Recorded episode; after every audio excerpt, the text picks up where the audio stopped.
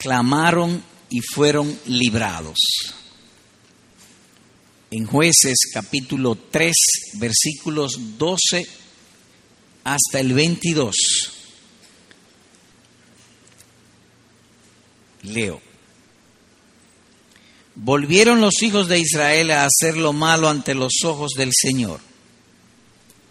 Entonces el Señor fortaleció a Eglón, rey de Moab, contra Israel, porque habían hecho lo malo ante los ojos del Señor.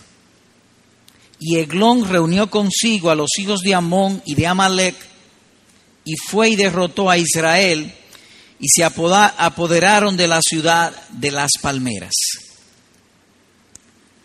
Y los hijos de Israel sirvieron a Eglón, rey de Moab, por dieciocho años. Pero los hijos de Israel clamaron al Señor.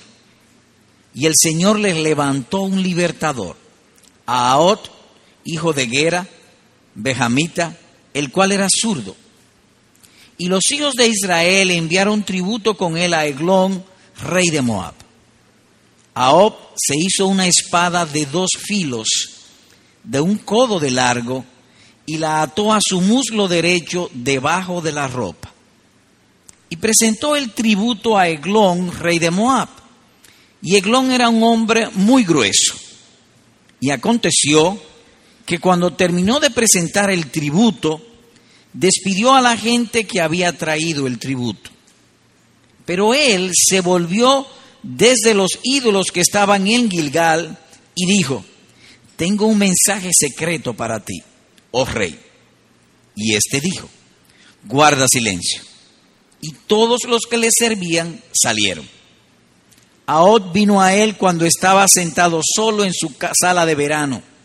Y Aod dijo, tengo un mensaje de Dios para ti. Y él se levantó de su silla. Aod alargó la mano izquierda tomó la espada de su muslo derecho y se la hundió en el vientre. Y la empuñadura entró también tras la hoja, y la gordura se cerró sobre la hoja, pues no sacó la espada de su vientre, y se le salieron los excrementos. Al empezar la lectura, si me pueden atender aquí, porque ya terminó la lectura del pasaje. Al empezar la lectura dice, volvieron, lo cual indica un hecho recurrente. Esa expresión volvieron o su concepto podrá ser encontrada a menudo en el libro de los jueces. Israel hizo lo malo y volvieron, dice aquí, los hijos de Israel a hacer lo malo ante los ojos del Señor, entonces o en aquella ocasión, el Señor fortaleció a Eglón, rey de Moab, contra Israel. La falta de Israel fue doble. Por un lado, fueron indulgentes. Indulgencia significa ser compasivo de una manera injusta. Eso es lo que significa indulgencia cuando somos tiernos, amables con otro de una manera injusta. Esto suele suceder de los padres con los hijos. En este caso, Dios había dado orden clara y precisa a Israel de que exterminase todos los que habitaban en aquella tierra, que limpiara la tierra de todo vestigio de idolatría, incluyendo las personas, los animales, los niños, pero Israel no obedeció el mandato del Señor. Fue compasivo con algunos que quedaron o fue indulgente. Y eso pasó a ser como una espada en el costado de Israel. Además de eso, Israel dice que volvieron. Y he dicho que esa palabra la vamos a encontrar varias veces en el libro de los jueces y era como un círculo vicioso. Israel pecaba, Dios lo afligía o lo castigaba, Israel se arrepentía, Dios entonces lo visitaba con tiempo de paz y de tranquilidad. Y cuando venía la tranquilidad, ellos entonces se descuidaban, se contaminaban con la idolatría de esos pueblos que estaban allí y volvían a pecar. Por eso dice, y volvieron los hijos de Israel a hacer lo malo delante del Señor. Y eso fue muchas veces. Y es por eso que inferimos que era como un círculo vicioso. Hay círculos virtuosos. La gracia es un círculo virtuoso. Mientras más obedecemos a Dios, más gracia tenemos. Eso es un círculo virtuoso. Pero hay también un círculo vicioso. Este era un círculo vicioso. Permítame probar esto aquí mismo al empezar este pasaje. Versículo 11. Y la tierra tuvo descanso por 40 años y murió Otoniel, hijo de Kenaz. Otoniel fue un hombre bueno que hizo lo correcto ante los ojos del Señor, un hombre de buen testimonio. Y con él Dios libertó al pueblo y además de libertarle hubo un tiempo de paz. Dice allí el pasaje, por 40 años. Y murió Otoniel, hijo de Cenaz, leemos al final del versículo 11 e inmediatamente en el versículo 12 volvieron los hijos de Israel a hacer lo malo. Y aquí vemos de pronto dos cosas. Cuán poderosa puede ser la presencia de un buen hombre en la iglesia, en una nación o en un pueblo. Mientras Otoniel estuvo vivo, la bendición de Dios estuvo con ellos. Descansó Israel, tuvo paz, tuvo tranquilidad. Nuestra nación, y no pocas naciones, y nuestras iglesias necesitan desesperadamente hombres así. Estos hombres son como robles, como columnas se cae la columna y se cae el techo. Así también fue aquí. Y la tierra tuvo descanso por 40 años y murió Otoniel y volvieron los hijos de Israel a hacer lo malo. Se cayó la columna, se cayó el techo. Eso es lo que está diciendo allí. El gran valor de estos buenos hombres cuando desaparecen. Como dicen en el pueblo. Nadie sabe el valor de su caballo hasta que lo pierde. Mientras él tiene el caballo, el caballo lo lleva aquí y allá y él no le da mente, lo da todo por sentado. Pero el día que no hay caballo, eso se aplica quizá ahora con los carros. Los otros días me decía, me decía un amigo, se le dañó el carro y dice, me siento como que no tengo cabeza. Cuán valioso era mi carro. Y era una choncha.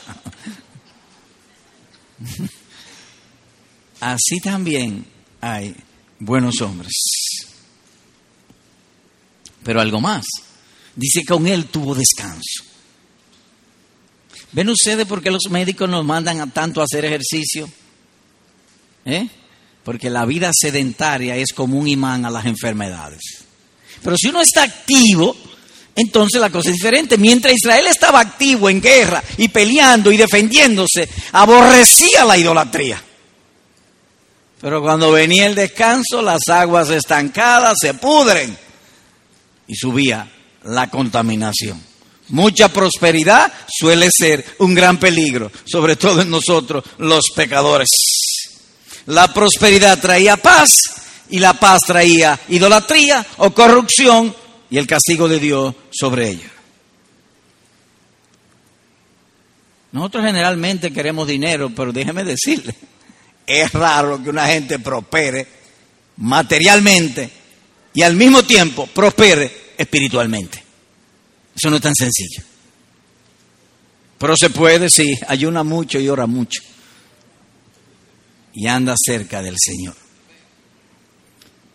En cambio, las crisis fortalecen la fe. Lo veremos aquí. Volvieron los hijos de Israel a hacer lo malo. Vinieron sobre ellos Eglón y todo ello los esclavizó, los maltrató, fueron crueles, fueron, eh, estuvieron en crisis constante, clamaron y fueron librados. Dios pues nos ayude. ¿Y cómo estudiaremos este pasaje? Bueno, lo hemos dividido en dos partes. Primero, los versículos 12, 13 y 14 le hemos llamado el pueblo es doblegado por su pecado. Luego los versículos 15 al 22 será nuestra segunda parte, clamaron y fueron librados. Así que empecemos con la primera parte. El pueblo es doblegado por su pecado. Doblegado significa que nos obligan a bajar la rodilla, arrodillarnos, eh, doblarnos. El soberbio siempre está erguido. Cuando nos doblegan, nos bajamos. Sería la idea. Pero a su vez, en esta parte lo dividiremos en dos. El versículo 12, Dios levanta enemigo contra Israel. Y versículo 13 y 14, el enemigo oprime al pueblo. Así que vamos que Dios levante enemigo contra Israel. Leo los versículos 11 y 12 para acentuar el contraste que ya hemos dicho. Y la tierra tuvo descanso por 40 años. Y murió, murió Toniel, hijo de Cenaz, volvieron los hijos de Israel a hacer lo malo ante los ojos del Señor. Entonces el Señor fortaleció a Eglón, rey de Moab, contra Israel. ¿Y por qué? Porque habían hecho lo malo ante los ojos del Señor. Recordemos que durante el tiempo de Otoniel no había guerras, todo el mundo estaba contento en su propio país, Moab en su sitio, Israel en su sitio, nadie había sido provocado y aquí preguntamos, ¿por qué entonces Moab se levanta en contra de Israel? ¿Por qué? Por ambición. Quiso extender sus dominios. ¿Y qué es la ambición? ¿Una virtud o un pecado? Un pecado. Entonces eso significa para nosotros que hay ocasiones en que Dios va a usar el pecado ajeno para castigarnos. Puesto en un lenguaje más sencillo, hay veces que tenemos un jefe cruel, injusto, mal hablado, y Dios usa ese mal para castigarnos a nosotros, como usó aquí a Eglón en contra de Israel. Eso puede suceder en nuestras vidas. No estamos exentos de eso. Así que la motivación de Glon fue pecaminosa y Dios la usó como un castigo contra Israel, afligir a Israel. Con un pecado, castigar otro pecado. Así que pudiera suceder en nosotros que pudiéramos nosotros ser castigados con la maldad ajena. Pero notamos al mismo tiempo el amor de Dios por su pueblo. Mientras la idolatría prosperaba en Moab, en Israel era castigada para traerlo otra vez a tener comunión con el Señor. Como dice Miquea, es sabio ver quién trae la vara. Y como dice David, dichoso el hombre a quien Dios corrige y en su ley lo instruye. Salmo 94, versículo número 12. Reitero, es dichoso, es feliz el hombre o el pueblo a quien Dios aflige, a quien Dios castiga, a quien Dios corrige y a su mismo tiempo le instruye en los mandamientos, preceptos y testimonio de su palabra. Es dichoso ese hombre. ¿Y por qué es dichoso? Porque Dios se ha propuesto llevarnos a gloria eterna. Y Él no nos va a dejar, aunque nosotros querramos, aunque vayamos en idolatría, no nos va a dejar hasta llevarnos allá. Y eso puede incluir que traiga sobre nosotros castigo, aflicciones, dolores, angustia. Dios se ha propuesto de seguro hacernos felices. Y aunque nosotros no querramos, nos va a hacer feliz.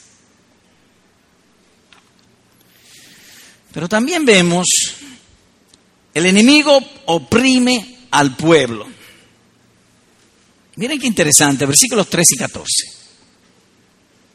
Y Eglón reunió consigo a los hijos de Amón y de Amalet y fue y derrotó a Israel. Y se apoderaron de la ciudad de las palmeras y los hijos de Israel sirvieron a Eglón, rey de Moab, por 18 años. ¿Y dónde está lo interesante? Dice, reunió consigo a los hijos de Israel. Le dio sabiduría.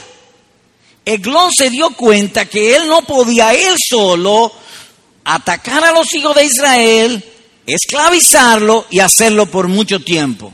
Entonces Eglón tuvo una feliz idea y fue a los hijos de Amón y los hijos de Amalet y le presentó el proyecto y ellos le apoyaron para ir en contra de los hijos de Israel. Hay veces que Dios permite a ciertos hombres prosperar en sus planes terrenales y al mismo tiempo ese es un juicio para ellos y una aflicción para su pueblo para que su pueblo no se aparte de la verdad.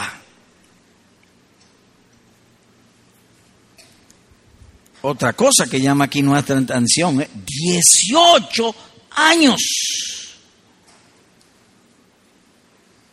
Supongamos que empezó en el 2010 hasta el 2028. Es lo que está diciendo aquí, hasta el 2028. Vara por 18 años. Fuerte por 18 años. Porque Dios ama a sus hijos y Él los castiga para que no vuelvan a cometer iniquidad. Pero hay algo más que enseña el pasaje y creo que aplica a nosotros. Dios o el Señor sacó a los hijos de Israel de la esclavitud en Egipto. Mientras ellos obedecieron la palabra de Dios, los sacó de la esclavitud de Egipto. Ahora ellos dicen, no, yo quiero ser yo mismo. Me voy a regir por mi propia mente, por mi propia sabiduría, por mi propia inteligencia, por mis propios estudios y cayeron esclavizados. Mientras nosotros obedecemos a Dios, estaremos libres, porque Él nos defiende. Pero cuando nosotros queremos hacer la cosa por nuestra propia voluntad, viene un problema nos hundimos. La voluntad del Señor los hizo libres, pero cuando, cuando uno escoge hacer la suya propia, pasamos a ser subyugados. Algo más. Señor predicador, ¿y cómo es eso? Que ellos cometieron y le dieron pela por 18 años. Dios es justo. Dios es justo. Y aunque nosotros pequemos por un instante, las consecuencias son para siempre. Oye lo que dice la sentencia, el alma que pecare morirá. Así que en breve hemos visto, Dios levanta enemigo contra Israel, el enemigo oprime al pueblo. Ahora pasaremos al segundo aspecto, cómo el pueblo clamó y fue librado. Y lo veremos en tres asuntos. Los israelitas claman, verso 15. El Señor les da libertador, versículo 15 al 19. Y Ahod liberta a Israel. Empecemos con esto, que los israelitas claman a Dios. Al leer el pasaje, es obvio que Israel no fue sensible de su castigo. Me explico. Y los hijos de Israel volvieron a hacer lo malo ante los ojos de Jehová. Dios entonces levanta a Eglón en contra de ellos, hubo guerra, Eglón junto con los amalecitas y los amonitas terminan subyugando a Israel. Y eso duró 18 años. La esclavitud Lo que entonces indica que ellos no fueron sensibles de que Dios los había castigado. No lo fueron.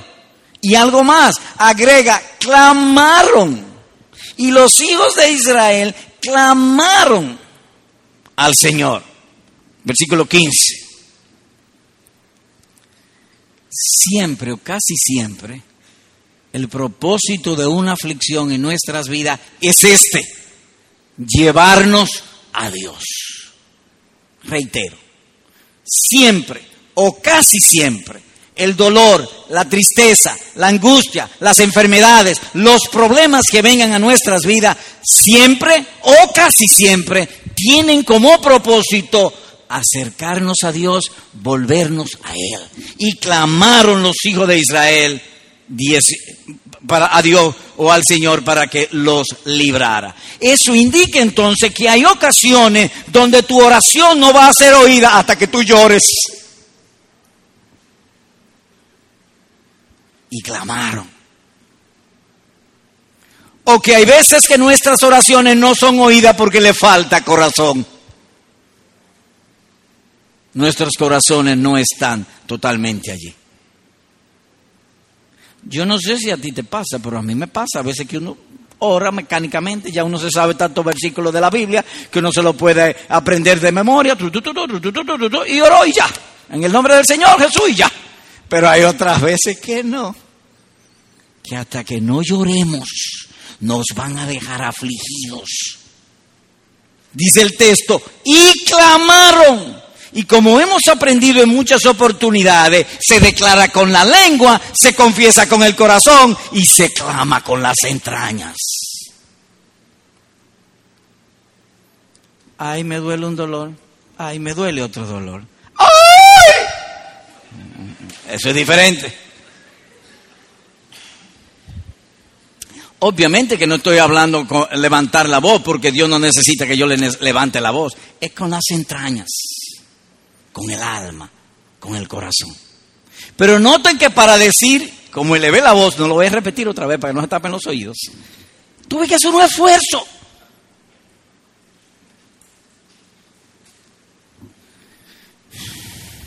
Y eso vemos aquí.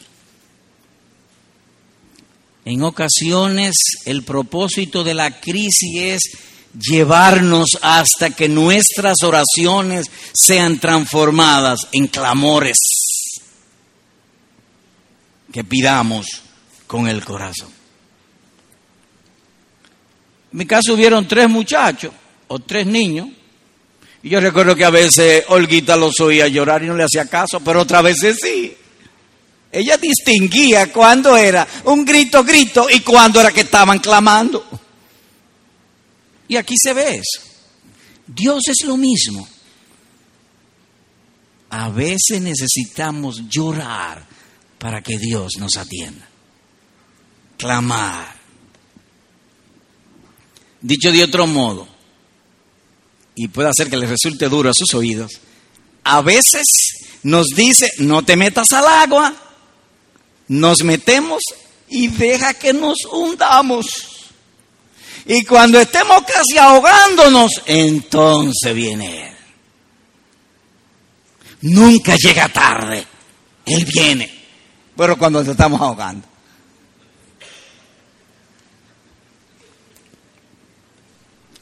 Hasta que digamos sin fingimiento del alma y de las entrañas, Señor, ayúdame. Mire un pasaje, por favor, le invito al Salmo 120. Vayamos allá de un pronto. Salmo 120.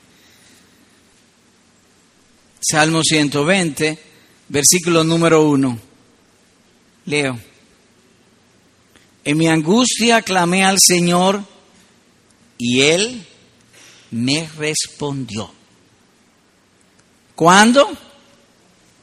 En mi angustia. Ahora, ¿qué produce la angustia? ¿Oración o clamor? Clamor. Nótense, en mi angustia se produjo clamor, clamé al Señor y Él me respondió. En el clamor le respondió.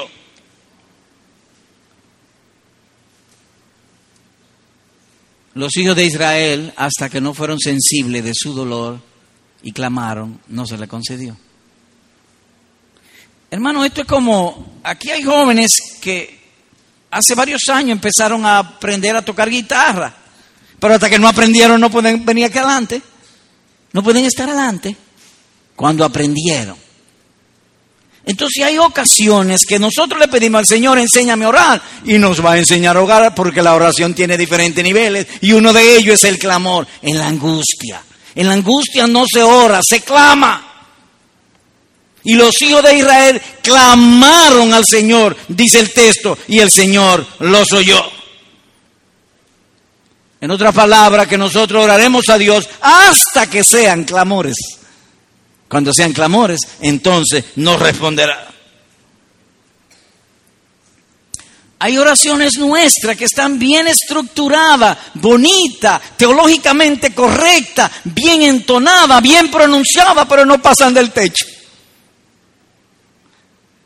Pero hay otras que salen de las entrañas, mal pronunciadas y llegan. Porque Dios no ve lo que nosotros vemos, ni se deleita en lo que nosotros oímos, sino en el corazón. Helo aquí.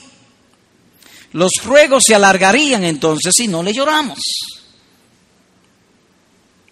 Así que clamaron los hijos de Israel. Pero algo más, el Señor les da un libertador. He dicho, el Señor les da un libertador. Y aquí se hace necesario presentar las dos caras de la moneda. Hay gente que me ofenden y uno se queda ofendido. Y a veces tratan de resolver el asunto, pero uno se queda ofendido. Y así uno con otro también, también se queda ofendido. Pero Dios no. Cuando Dios hiere, Él mismo sana. Si Dios te hiere, él mismo te va a sanar. Levantó un eglón contra Israel por 18 años y ahora levanta un libertador a otro. Ese es nuestro Dios. Dichoso pues a quien Dios aflige y en su ley lo instruye. Los hijos de Israel clamaron al Señor y el Señor les levantó un libertador a Od, hijo de Gera Benjamita, el cual era zurdo. Pregunto, ¿por qué dice que era zurdo? ¿Qué pregúntese? Porque el texto dice, él pudo haber dicho, a O, hijo de Gera Benjamita, y ya se acabó. Pero él dice, era zurdo. ¿Por qué? Pues nos da a entender como si solamente pudiera usar una mano. Eso es lo que pudiera entender. Como que solamente era diestro en su mano izquierda. Y una obra de tanta envergadura como eh, eh, eh, libertar a un pueblo, hay que suponer que se necesitaban las dos manos. Pero aquí dice que era zurdo. Ahora bien, para hacer la obra de Dios, no es tanto la destreza física, sino la fe en el corazón. Eso es lo importante, la fe en el corazón. El hombre mira la apariencia exterior, pero el Señor mira el corazón, dice Primera de Samuel capítulo 16, versículo número 7. El poder no está en el bisturí, sino en la destreza del médico. En Dios es así. El poder no está en el instrumento, sino está en el creador, en el hacedor, en Él. Lo que está indicando aquí es que sea con la derecha o sea con la izquierda, Dios liberta. Sea zurdo, sea derecho, sea diestro o no sea diestro. Si tú te enfermas y vas a visitar un médico, te recomiendo, asegúrate que sea un buen médico. Pero con Dios no es así. Asegúrate que tú confías en Él, que tú tienes fe. Y la naturaleza de esta obra, por lo pronto en este caso de Aod, que era zurdo, demandaba que fuese de este modo. O como dice el salmista en otro lugar, si el Señor no edifica la casa, en vano, trabajan los que la edifican. Salmo 127, versículo número 2. En Dios no estamos viendo tanto al instrumento, sino a Él. Y esa es la predicación que edifica cuando uno está atento a Él y no tanto al instrumento, a lo que Él me va a instruir y no tanto a cómo maneja el instrumento, el asunto. Sigamos leyendo. Y los hijos de Israel enviaron tributo con él a Eglón, rey de Moab. Es decir, hay que pagar impuestos. Usted ha visto en el periódico, salió hace una semana, que hay ciertos colmados en barrio de Santo Domingo que tienen que pagar peaje. Peaje significa, hay una banda de malhechores, y entonces ellos van donde el dueño del colmado y dice, mira, a partir de ahí, ahora, para tú tener el, colmado abierto, tienes que pagarnos mil pesos quincenales o mil pesos semanales. ¿Y por qué? Bueno, si no nos paga, te van a asaltar. Tú escoges. O tú me pagas o te asaltamos. Eso se llama peaje, eso se llama mafia. Israel, Eglón hizo eso mismo con Israel. Israel tenía que pagar peaje o tributo, que sería la idea. Eran esclavos. Y si no lo pagaba, entonces te maltrato. Era una mafia. Eso es lo que dice aquí. Y los hijos de Israel enviaron tributo a pagar el peaje a Eglón, rey de Moab. A Ob se hizo una espada de dos filos, de un codo de largo, y la ató a su muslo derecho debajo de la ropa y presentó tributo, es decir, pagó el peaje, los mil pesos semanales que tiene que pagar el colmadero a Eglón, rey de Moab, y Eglón era un hombre muy grueso. Ah, parece que era moderno, porque ahora una obesidad terrible y ahora. Sí, parece que era moderno el hombre. Versículo 15 al 17.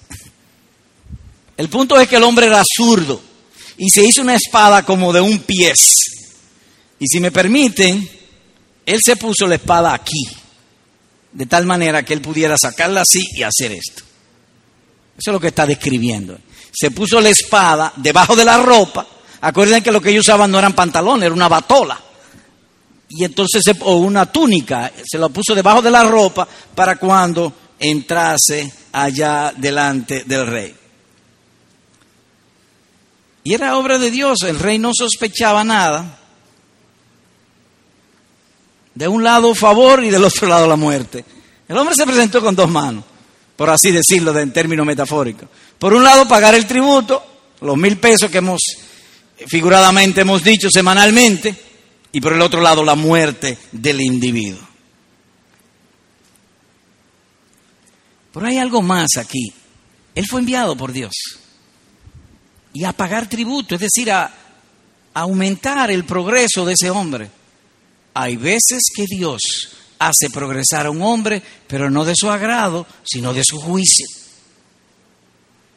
Helo aquí. Nunca midamos. Dios nos ayude a no medir la bendición de Dios solo y exclusivamente por asuntos materiales, sino sobre todo espirituales, que amamos más a Cristo. Esa sería un signo de verdadera bendición. El asunto es que la fe de Ao suplió la debilidad de su cuerpo. El individuo lo hizo de tal manera que no dejó cabo suelto. Aparentemente era un hombre lisiado, es decir, no era tan diestro con sus manos. Sin embargo, él tenía fe. Él estaba confiando en Dios, que Dios habría de libertar a Israel por medio de verso 18. Y aconteció que cuando terminó de presentar el tributo, despidió a la gente que había traído el tributo. Es decir, el rey recibió el peaje, el asunto, y la gente se fue. Pero él se volvió desde los ídolos que estaban en Gilgal y dijo, tengo un mensaje secreto para ti, oh rey. Y este dijo, guarda silencio, y todos los que le servían salieron. Si me permite dramatizar, él salió junto con todos sus hermanos de Israel, iba caminando, llega donde están los ídolos de Gilgal y dice, pero ven acá. Y no fue a acabar con la idolatría que yo vine aquí. Y se volvió. Y le dijo, yo tengo un mensaje para ti. Y el rey dijo, salga todo el mundo, déjemelo aquí, ya solo a él. Y salió todo el mundo. El plan fue perfecto. Es decir, imaginemos cuando este hombre gordo caiga, eso va a ser un ruido terrible. Pero no, no hubo después que él cayó ni ruido. Y el hombre volvió solo, inocente, ya no estaba con el grupo que vino a pagar, a pagar el dinero. Así que el hombre preparó su entrada y su salida. Fue un hombre de fe. La fe cuida los detalles. A veces pienso que mi fe es débil, muy débil, porque no soy tan detallista. La fe cuida los detalles. Hielo aquí versículo 20. Ahod vino a él cuando estaba sentado solo en su sala de verano. El hombre estaba cogiendo fresco. Esas son tierras calientísimas. Y esos reyes tenían una terraza o sala de verano. Quizá un sitio donde soplaba la brisa o algo así. Pero salió a coger fresco. Estaba satisfecho complacido, recién cobrado, tranquilo. Y ahora dijo, tengo un mensaje de Dios para ti. Hermanos amados, aprendamos de aquí que siempre, casi siempre, o siempre, siempre, el mensaje de Dios a ti va a ser por medio de otra persona. El mensaje de Dios para nosotros siempre o casi siempre será por medio de otra persona. O me lo dicen verbalmente, o un libro, o por medio de mi semejante o de mi prójimo. Y llama la atención también aquí. La reverencia, este hombre hizo reverencia. Tengo un mensaje de Dios para ti y se levantó. El mismo que se había opuesto a la adoración de Dios en Israel, ahora está reverenciando a Israel. Pero la verdadera piedad no es un acto, la verdadera piedad es una vida, no es por un asunto que uno haga en un momento. El asunto es que se levantó, se levantó con reverencia. Y sobre todo que era muy gordo y a los gordos no les es tan fácil levantarse. A los gordos y a los viejos. Que a veces yo quiero levantarme rápido. Y espérate, acuérdate. Y el cuerpo me dice, acuérdate los años que tiene. Y a los gordos le dice, acuérdate de las libras.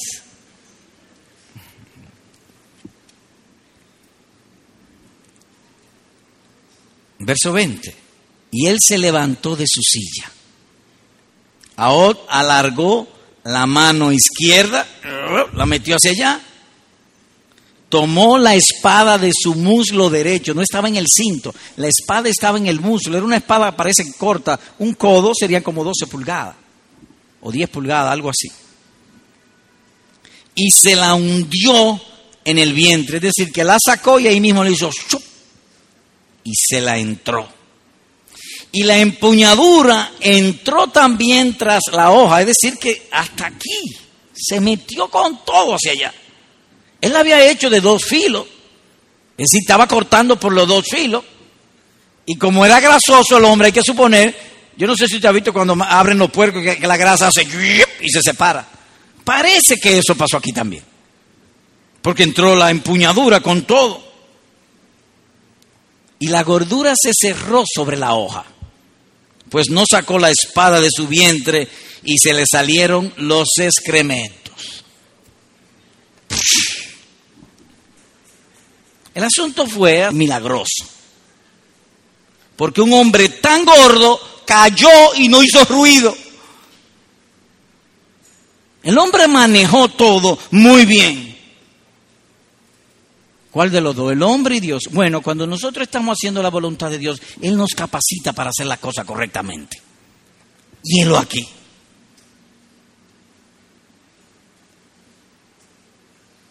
Hermanos amados, ¿tú quieres ser un creyente exitoso? Obviamente que sí. Anda bajo la voluntad de Dios. Toda vez que andemos bajo la voluntad de Dios, tendremos éxito. Helo aquí. O dicho de otro modo, que nuestro mayor beneficio es encontrarnos siempre bajo la voluntad de Cristo. Eso asegurará el éxito. El, el individuo fue calmado, fue paciente, cuidó de que el proyecto no fracasara y no fracasó. Se reunió con sus hermanos, se fue en paz y ahora arrematemos al enemigo. Versículo 24. Volvamos otra vez allá. Leo. Hasta el 30 voy a leer rápidamente. Después de haber salido, vinieron los siervos y miraron. Y aquí las puertas de la sala de la terraza tenían pasado el cerrojo. Estaba cerrado, o la cerradura puesta con candado. Y dijeron, sin duda está haciendo su necesidad en la sala de verano. El individuo quizá pensaron que tenía diarrea o algo así, porque salía el olor, era obvio que lo que había allí en el suelo. Y esperaron, si él está en eso, esperemos, no le molestemos. Dios iluminó a otro. Y esperaron hasta sentir inquietud. Pues he aquí que él no abría las puertas, no una, las puertas de la sala de la terraza. Entonces tomaron la llave y las abrieron y aquí su señor caído en el suelo muerto. Mas Aod, o pero Aod, o al mismo tiempo Aod, había escapado mientras ellos esperaban. Pasando por los ídolos, había escapado a Seirat y cuando llegó tocó la trompeta en la región montañosa de Efraín y los hijos de Israel descendieron con él de la región montañosa, estando él al frente de ellos y les dijo, perseguidlos porque el Señor ha entregado en vuestras manos a vuestros enemigos, los moabitas, y descendieron tras él y se apoderaron de los vados del Jordán frente a Moab y no dejaron pasar a nadie. En aquella ocasión mataron uno diez mil moabitas, todos hombres robustos y valientes, la élite, la fuerza élite de los moabitas fueron matados. Ninguno escapó. Y fue subyugado Moab aquel día bajo la mano de Israel. Y la tierra tuvo descanso por ochenta años. ¿Qué hemos visto? Bueno, vimos que volvieron los hijos de Israel a pecar o a hacer lo malo ante los ojos del Señor. Y como hemos dicho, fue como una especie de círculo vicioso.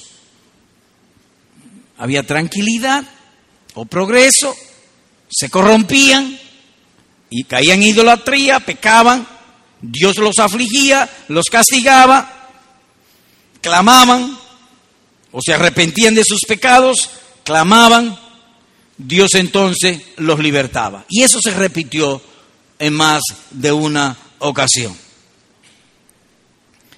Vimos también la manera en cómo fue todo este eh, eh, eh, asunto hecho. Clamaron. Y el texto no lo dice en vano. Clamaron. En mi angustia clamé, dice el salmista.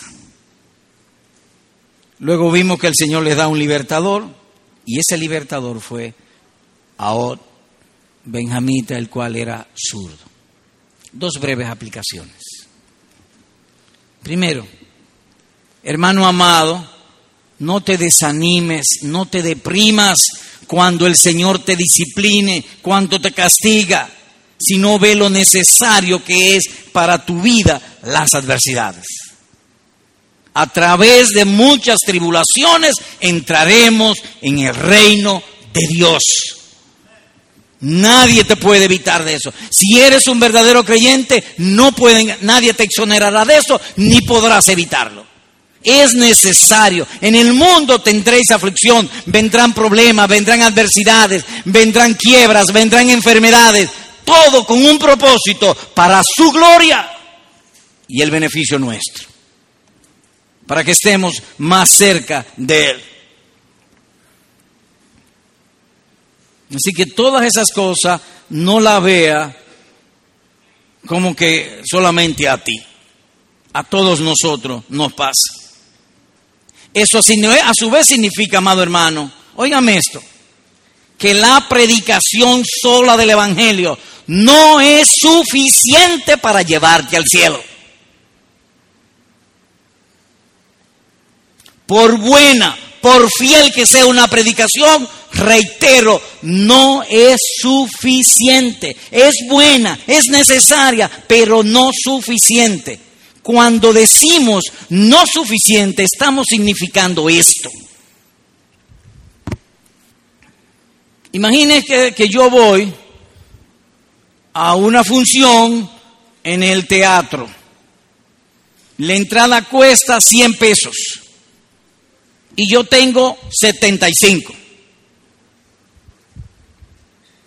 ¿Es bueno tener 75? Sí.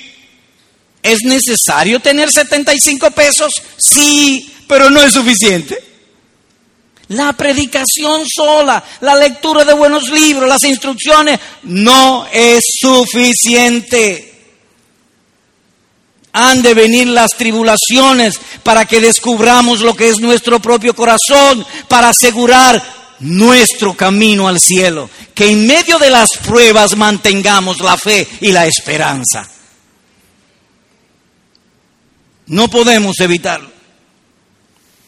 Por lo tanto, cuando caigan en ti o en nosotros los problemas, las dificultades, las enfermedades, cualquier tipo de adversidad, Dios nos ayude y hago conciencia de mi debilidad. Dios nos ayude y nos libre de la queja, del descontento y no veamos causa secundaria en el jefe o en fulano o en mengano que me aflige, sino Dios me está llamando para que me vuelva a Él, para andar más cerca de Él porque Él se ha propuesto llevarme a su gloria eterna y Él no va a descansar ni me va a dejar hasta llevarme a aquel lugar, al paraíso de Dios. Por lo tanto, cuando vengan adversidades, lo primero que debes hacer es examínate, ora, ayuna, busca el rostro de Dios. Señor, ilumíname, ábreme los ojos, dime qué es lo que está pasando. Muéstrame la lección, muéstrame la causa. Quizá hay una causa en mí para tú limpiarme. Pues háblamelo, dímelo. Recordando siempre esto, que el que aflige es el mismo que sana. Condénate a ti mismo y justificas a Dios. En segundo y último lugar, amigo querido, Amigo hermano que estás aquí, asegúrate en este día oír a Dios y no al predicador. Tú tienes un privilegio grande y grande. Tú no eres rey como era Eglón. Era rey, tenía un palacio, tenía una sala de verano, por lo en este tiempo un palacete en la romana con todo aire acondicionado y una terraza cubierta de cristales. ¡Wow! Era un rey. Pero cuando le vino el mensaje de Dios a él fue para condenarlo. Eso no es para ti. El mensaje de Dios en esta mañana no es para tu condenación, es para tu salvación. Así que te ruego, te suplico, mira, adversidades van a venir sobre todos los seres humanos, pero no todos responden de la misma manera. Hay muchachos que, como dice el proverbio, aunque usted lo maje en un mortero, no hay que lo cambie. Aunque le dé pela, aunque lo ponga de castigo, siempre seguirán siendo lo mismo. Traviesos, rebeldes. Pero hay otros que no. Y rogamos que este sea tu caso. De eso otros que no. Que cuando vienen las adversidades, cuando vienen los problemas, buscan y claman al Señor. Así que te exhorto, más bien te ruego, te suplico, te suplico Mira el mensaje de Dios, pero no lo veas con el corazón de Glón. Míralo con el corazón de alguien que quiere amar a Cristo. ¿Por qué viniste a la iglesia? Bueno, me invitaron y es algo bueno. Entonces yo vine. Entonces tú estás buscando a Dios. Pues mira, Dios te habló. Dios te habló. La Biblia fue que te habló, no yo. La Biblia.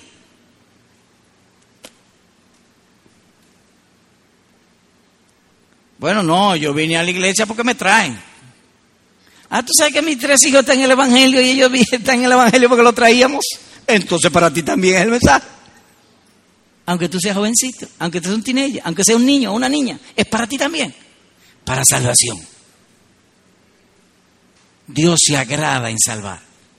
Y es tan y tan grandioso, tan maravilloso, tan hermoso, tan feliz, tan placentero, la gloria en el paraíso, que no queremos que tú te pierdas. Ahí mismo en tu asiento. Señor, perdona mis pecados.